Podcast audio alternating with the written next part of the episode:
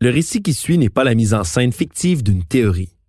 Malheureusement, ces événements se sont bel et bien déroulés. Washington, D.C., 6 janvier 2021.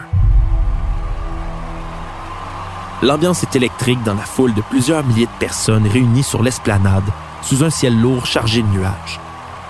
Drapeaux, banderoles et l'emblématique casquette rouge Make America Great Again sont omniprésents dans la masse humaine qui boit les paroles de la voix tonitruante qui les interpelle.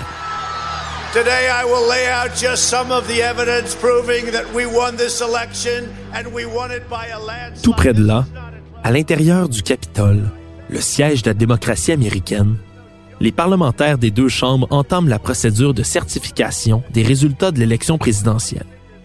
Mais ce sont là les résultats d'une élection volée, martèle le président sortant Donald J. Trump de derrière son lutrin. Son propos, traduit en français, se résume à ceci. Nous allons stopper le vol. Ne vous trompez pas. Cette élection vous a été volée, m'a été volée et a été volée au pays. Vous ne reprendrez jamais notre pays avec faiblesse. Vous devez faire preuve de force et vous devez être fort. Parmi la horde qui s'excite de plus en plus, plusieurs centaines d'individus comprennent que le jour promis est bel et bien arrivé. La tempête est là et s'apprête à se déchaîner sur les élites maléfiques qui osent s'attaquer aux enfants de la nation. And after this, we're going to walk down, and I'll be there with you. We're going to walk down to the Capitol. And we're going to cheer on our brave senators.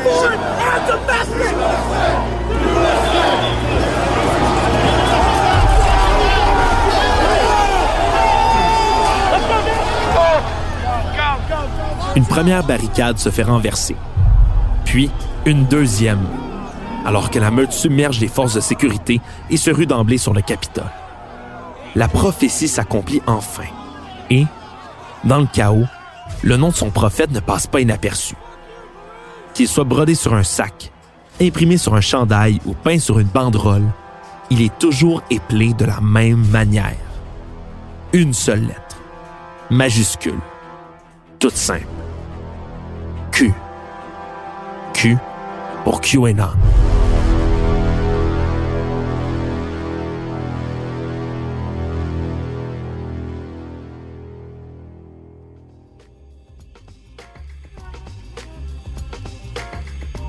Ici Alexandre Moranville-Ouellette et bienvenue à Ce n'est qu'une théorie.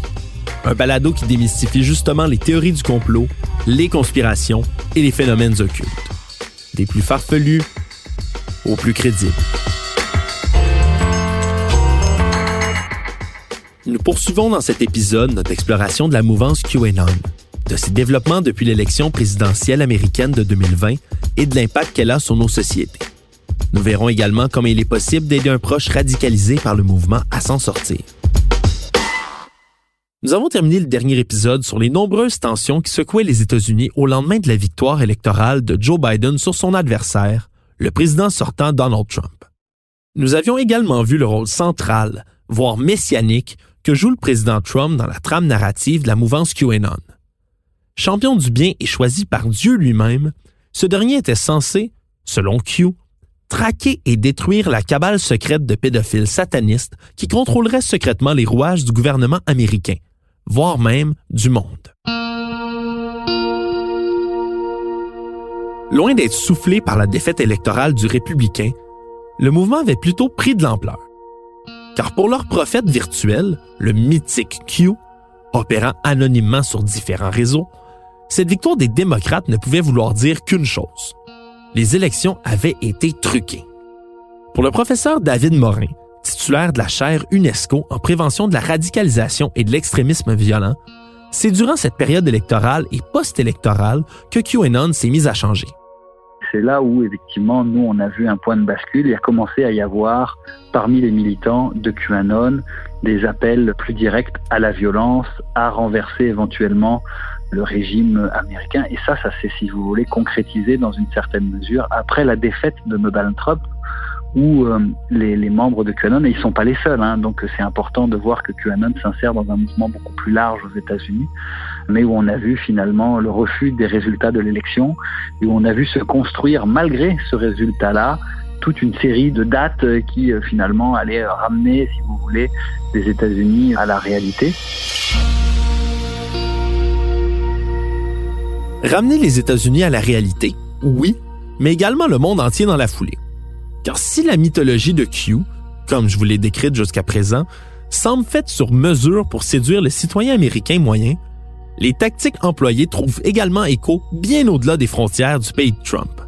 Ajoutez à l'équation le contexte social et politique de 2020, et la recette commence à avoir énormément de succès, observe le professeur Morin. On estime qu'il euh, y a des branches de QAnon dans 70 euh, pays à peu près dans le monde, je pense. Donc euh, c'est clair que ça, alors à divers degrés, avec des variations dans l'impact ou l'influence que ça a. Ah mais hein. c'est pas très étonnant parce que même si c'est originaire des États-Unis, à mon avis, QAnon capitalise beaucoup sur la méfiance envers les institutions et la colère des gens. Et donc ça, cette méfiance envers les institutions, cette colère des gens, notamment en contexte de pandémie, elle est extrêmement palpable. QAnon est aussi beaucoup en ligne, donc dans des contextes de confinement, vous avez des gens qui sont souvent sur les réseaux sociaux, qui cherchent beaucoup d'informations, qui sont plutôt isolés du reste du monde, même isolés de leur famille. Et donc c'est extrêmement facile, après quelques semaines, de tomber dans cette espèce de, de trou numérique où finalement vous êtes bombardé d'informations qui viennent simplement confirmer votre point de vue et donc vous retenez que ça. Donc si vous voulez, QAnon parle souvent de la tempête. Là, en l'occurrence, le contexte de pandémie a été une tempête parfaite pour que QAnon puisse recruter euh, un nombre considérable de membres.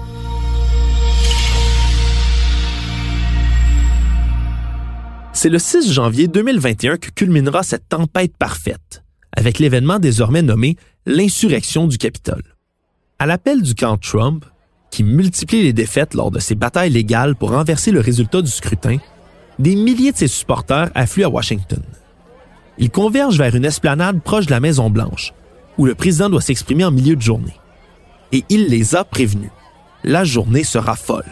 We have hundreds of thousands of people here, and I just want them to be recognized by the fake news media. Turn your cameras, please, and show what's really happening out here because these people are not going to take it any longer.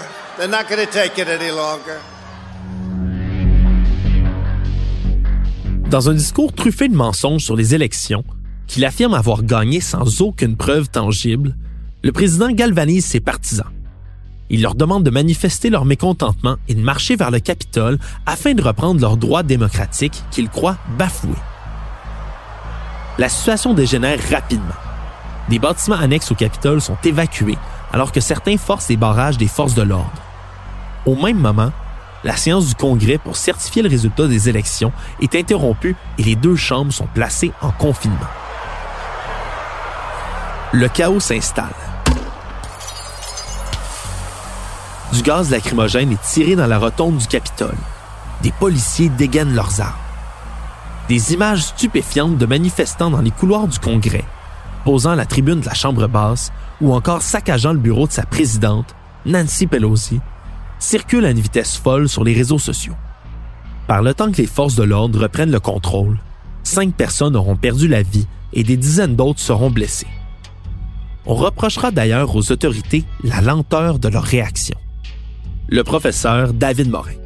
Ça a été un espèce de summum que cet assaut-là, je pense que surtout ce qu'il a montré, et ça a été en ça qu'il a été inquiétant, c'est qu'il n'était pas nécessairement seulement le fait de groupuscules organisés, même si cela était présent, mais il était aussi le fait de partisans républicains qui sont un peu comme monsieur, madame, tout le monde, alors certainement plus extrémistes, certainement plus radicaux, mais pas nécessairement organisés. Et je pense que c'est un peu ça qui a surpris les autorités euh, américaines. Et même si les rapports de renseignement euh, attestaient des risques associés à cette journée-là du 6 janvier, clairement, le dispositif de sécurité en place montre que ça n'avait pas été considéré assez sérieusement.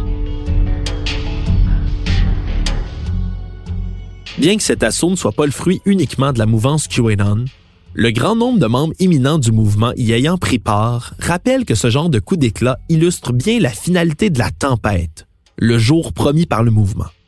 Mais ce jour ne semble pourtant pas vouloir arriver. La session du Congrès américain reprend dans la nuit et débouche sur la certification des résultats par le vice-président des États-Unis et président du Sénat, Mike Pence, officialisant la victoire de Biden par 306 voix contre 232. Le mouvement se met alors à faire ce qu'il fait de mieux, repousser la date du jour fatidique. De publication en publication, de forum en forum, la chasse aux indices et aux indications reprend. Assurément, la prédiction de Q doit se réaliser pendant que Trump est encore président. La date fatidique se transporte donc à l'investiture de Joe Biden, le 20 janvier 2021. Ce jeu de chasse aux indices communs est par ailleurs l'un des éléments forts de la mouvance QAnon, selon David Morin. Une approche aussi intéressante de QAnon, c'est que finalement, les fameux Q-drops, qui sont des messages cryptiques, mettent les gens dans une posture où euh, ils sont en situation d'eux-mêmes trouver les réponses à ces messages-là, où ils sont capables en fait finalement d'apporter des choses dans c'est un espèce de grand jeu de rôle QAnon. Finalement, on, demande aux gens de décrypter les messages, euh, d'aller chercher de la preuve, de les ramener pour les autres, de le partager. Donc, on est vraiment, si vous voulez, ça ressemble à un, jeu en ligne. C'est aussi pour ça que ça marche, parce que quand les gens ont l'impression de perdre le contrôle sur la situation, et le contexte de pandémie a largement euh, faciliter ce sentiment-là, bah, on est on est tenté hein, euh, d'aller chercher cette information-là. On a l'impression que ah, on a voix au chapitre, qu'on est capable d'échanger avec des gens qui nous comprennent, qui nous ressemblent. Regardez-moi ce que j'ai trouvé, etc. Donc il y a une forme, si vous voulez, de caractère addictif aux thèses défendues par QAnon. Chaque publication, chaque mot, chaque image attribuée à Q est scrupuleusement scrutée et débattue sur les différents forums. Et je dis bel et bien attribué, car il est important de se souvenir qu'il est quasi impossible de savoir qui sont les auteurs de ce genre de publication. Que ce soit sur les réseaux Telegram ou Parler, la communauté QAnon ne cesse de cibler date après date pour le jour où débutera The Storm, la grande tempête. Mais cette fois, le 20 janvier représente une date butoir, ultime, Ils sont donc des milliers à assister avec stupeur depuis leurs écrans, le 20 janvier 2021, à la sermentation de Joe Biden qui devient officiellement le 46e président des États-Unis. Pourtant, les militaires ne débarquent pas à la cérémonie pour arrêter Biden. Le courant n'est pas coupé à la grandeur du pays et l'état d'urgence n'est pas déclaré. La prophétie rate encore sa cible. Mais cette fois, plusieurs des fidèles de Q commencent à désespérer. Sur Telegram, plusieurs personnes se sont mises à exprimer leurs craintes. Est-ce qu'on m'a menti tout ce temps? s'interroge un internaute. Un autre déplore être devenu la risée de sa famille. La vidéo d'une femme, en pleurs et implorant le président Trump de revenir sauver l'Amérique, devient virale. If you see this, please save us. Please, President Trump, I hope you have a plan. God, please save us. Pour d'autres, il faut persévérer, implorer Dieu et attendre la prochaine date. C'est un test pour la foi des adhérents. Il faut faire confiance au plan, répète-t-il. Dans tous les cas, il s'agit d'un moment névralgique pour le mouvement, toujours selon David Morin. On a à l'heure actuelle, avec la défaite de M. Trump, une crispation des complotistes, notamment dans le mouvement euh, QAnon. Donc euh, il y a effectivement euh, des jusqu'au boutistes qui vont continuer dans cette idéologie-là, même si date après date après date, on voit que leurs prophéties ne se réalisent pas. Vous allez avoir effectivement des gens qui vont se retrouver maintenant sur des réseaux sociaux alternatifs et qui vont continuer cette espèce de combat-là. Mais vous en avez une part importante qui, à mon avis, sont dans un contexte où, après des mois et des mois d'adhésion à ce mouvement-là, ils vont quand même avoir envie de lâcher un peu cette affaire-là. Et donc je pense qu'on est dans un contexte où il y a une opportunité pour aller rechercher un certain nombre de gens qui ont adhéré à des théories, à, des, à un mouvement comme celui de QAnon.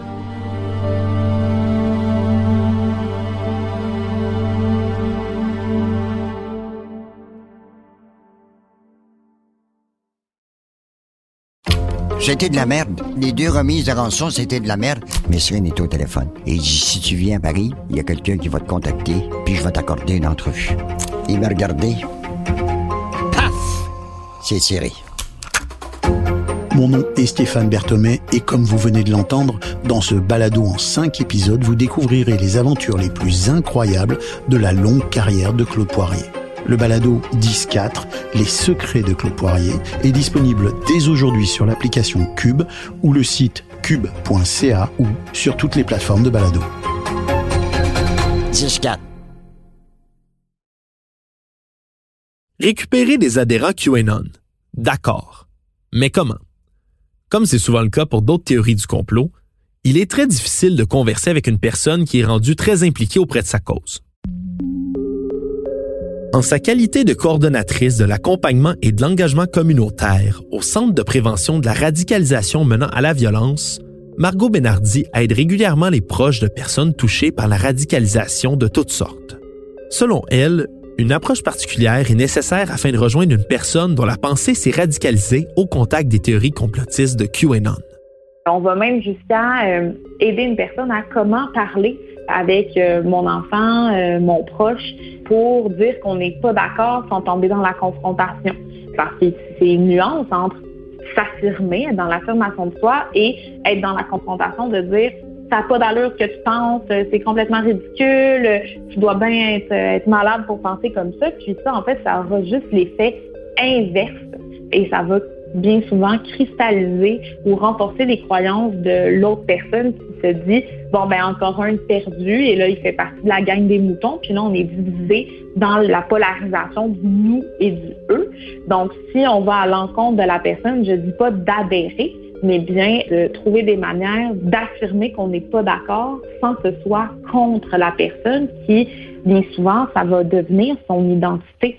Pour cette raison, le retour à la réalité peut parfois être brutal chez certains adhérents de théories comme celle relayée par QAnon.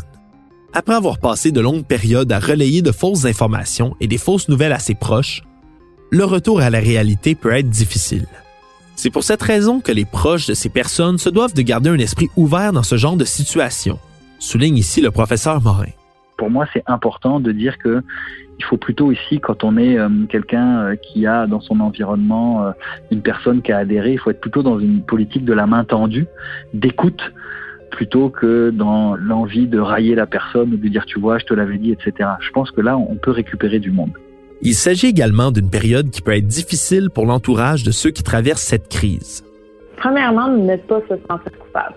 Il y en a pour beaucoup qui vont avoir de la culpabilité en disant, euh, surtout si c'est des parents, puis c'est leurs parents à eux ou leurs enfants, l'idée de dire, oh mon Dieu, qu'est-ce que j'ai fait? Est-ce que j'aurais dû intervenir plus tôt? Est-ce que c'est à cause de moi que tout ça se produit? Il y en a qui vont prendre beaucoup de responsabilités par rapport à ça. Donc, déjà, un des éléments, c'est se déculpabiliser. C'est pas euh, à vous à dire à une personne comment est-ce qu'elle doit penser et ce qu'elle doit penser. C'est pas ça le rôle et c'est pas non plus le rôle du centre de remplacer une idée par une autre. Madame Benardi insiste. Des institutions comme le Centre de prévention de la radicalisation menant à la violence existent au Québec et ailleurs. Et les personnes souhaitant se sortir du vortex QAnon, tout comme leurs proches, ne doivent pas hésiter à se servir de ces ressources. Les gens, quand ils nous appellent, bien souvent, ils sont au bout du rouleau. L'exemple, ils nous disent Margot, j'en peux plus. J'appelle parce que là, je, je peux plus avoir de contact. C'est comme s'ils attendaient à la dernière, minute du petit brin d'énergie qui leur reste parce que ça fait des mois qu'ils écoutent des vidéos que leur euh, ami leur envoie, par exemple, puis là, ils sont saturés. On n'est pas obligé d'attendre jusque-là. Vous pouvez nous appeler avant, même si on est juste au début. Si vous vous questionnez, on est vraiment là à tous les niveaux.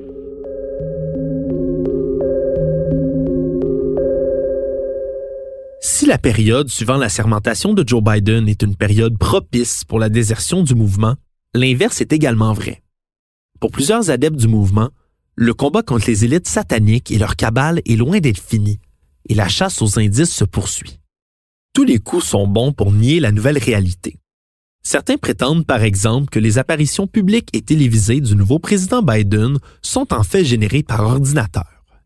Le 16 mars 2021, alors qu'il répond aux questions des journalistes, la main du 46e président semble glisser au-devant d'un micro sur les images télé. Ce qui n'est en fait qu'une illusion d'optique sera relayée comme étant la preuve que cette sortie médiatique était en fait tournée devant un écran vert.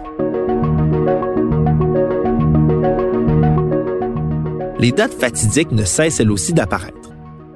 Durant plusieurs semaines, le 4 mars devient une date phare pour le mouvement, dont une partie prétend que le sauveur Donald Trump serait de nouveau inauguré président ce jour-là. Pourquoi le 4 mars?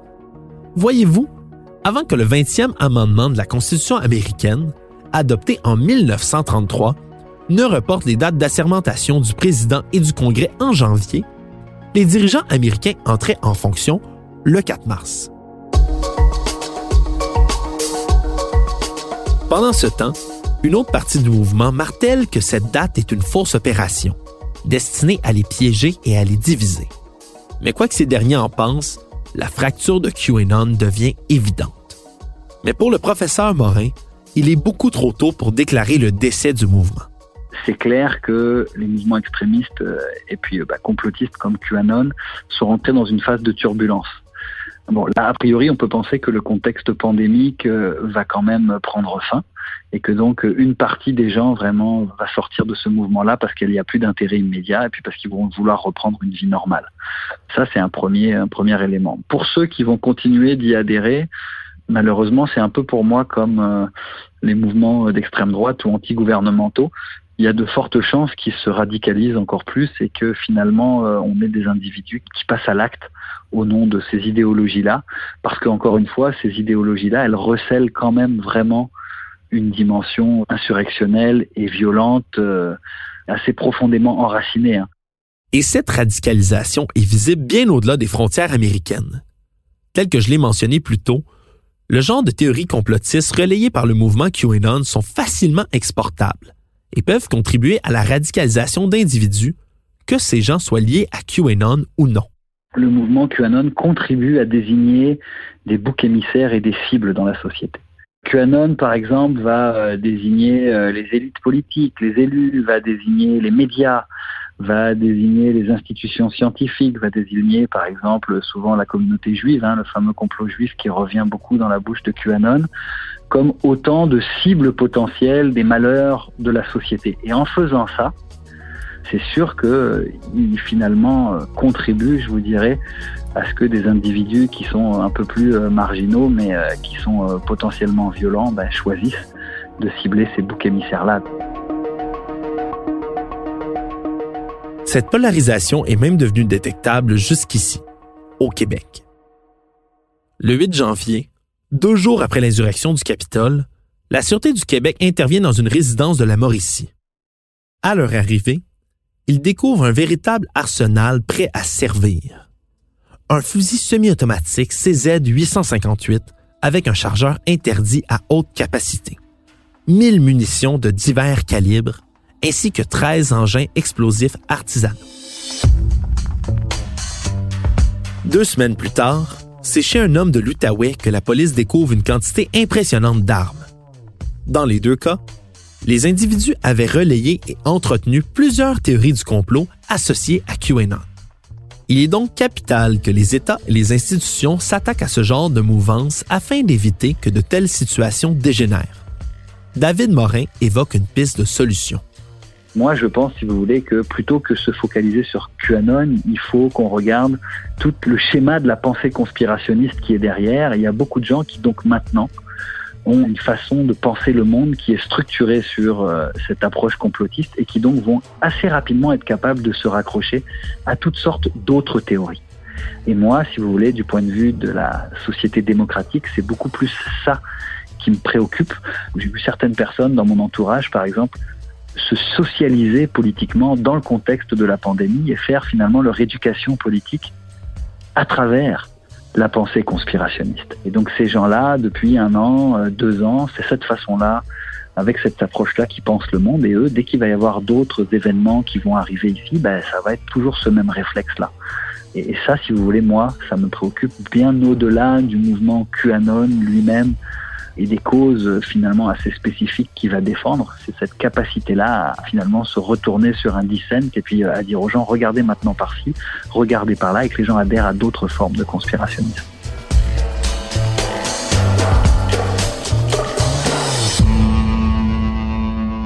C'est donc dire que le mouvement QAnon, tout comme la pensée conspirationniste y étant intimement liée, est en constante évolution. Chaque nouvel élément ou événement de l'actualité est susceptible d'être repris et utilisé pour expliquer une nouvelle conspiration. Il faudra donc être sur nos gardes. Après tout, qui sait quel prochain tournant inattendu ce récit mystérieux prendra-t-il? Pour notre part, il est facile de retrouver les sources de nos informations, justement pour en vérifier la crédibilité. Parmi les nombreux textes consultés pour traiter du sujet d'aujourd'hui, ceux-ci pourraient particulièrement vous intéresser. Tout d'abord, les travaux des chercheurs Travis View, Marc-André Argentino et Alex Kaplan, qui sont tous très actifs sur Twitter et qui sont extrêmement pertinents sur le sujet. L'article de Slate, QAnon Identity Reveal. Les divers articles du Journal de Montréal et du Journal de Québec sur les complotistes arrêtés au Québec. J'en profite également pour vous communiquer le numéro téléphonique du Centre de prévention de la radicalisation menant à la violence, le 514-687-7141. Si vous sentez que vous ou l'un de vos proches avez besoin de leur service, n'hésitez pas.